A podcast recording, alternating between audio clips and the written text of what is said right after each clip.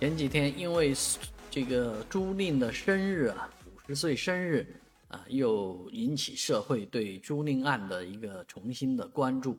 这件案子发生的年头已经很长了，可以说是我大学时代同期发生的事情。呃，我虽然我们都已经步入中年，呃，在这样的一个年龄呢，啊，确实回忆起这些往事是不堪回首的。而最近朱令已经昏迷二十多天，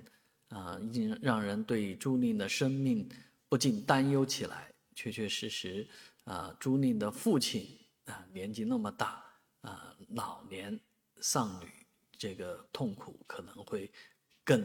更加的这个痛苦。当然，也是一种释释放啊，或者说是一种放下。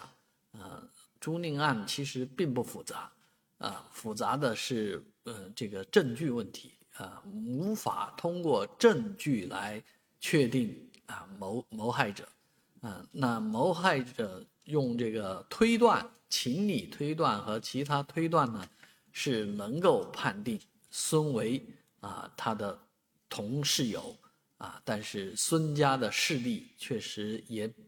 不容小觑啊，当然在清华大学读书。啊，家庭背景都有，互相都有很大的影响。而朱令家呢，确实也比较悲惨，因为他的姐姐呃也是非正常去世，啊，所以这个朱令的老父亲真的看到他的这个容颜的时候，总是觉得啊，真的太可爱、太可悲了。这个事情，呃，如果不能够对犯罪分子绳之以法。这是无法交代的事情，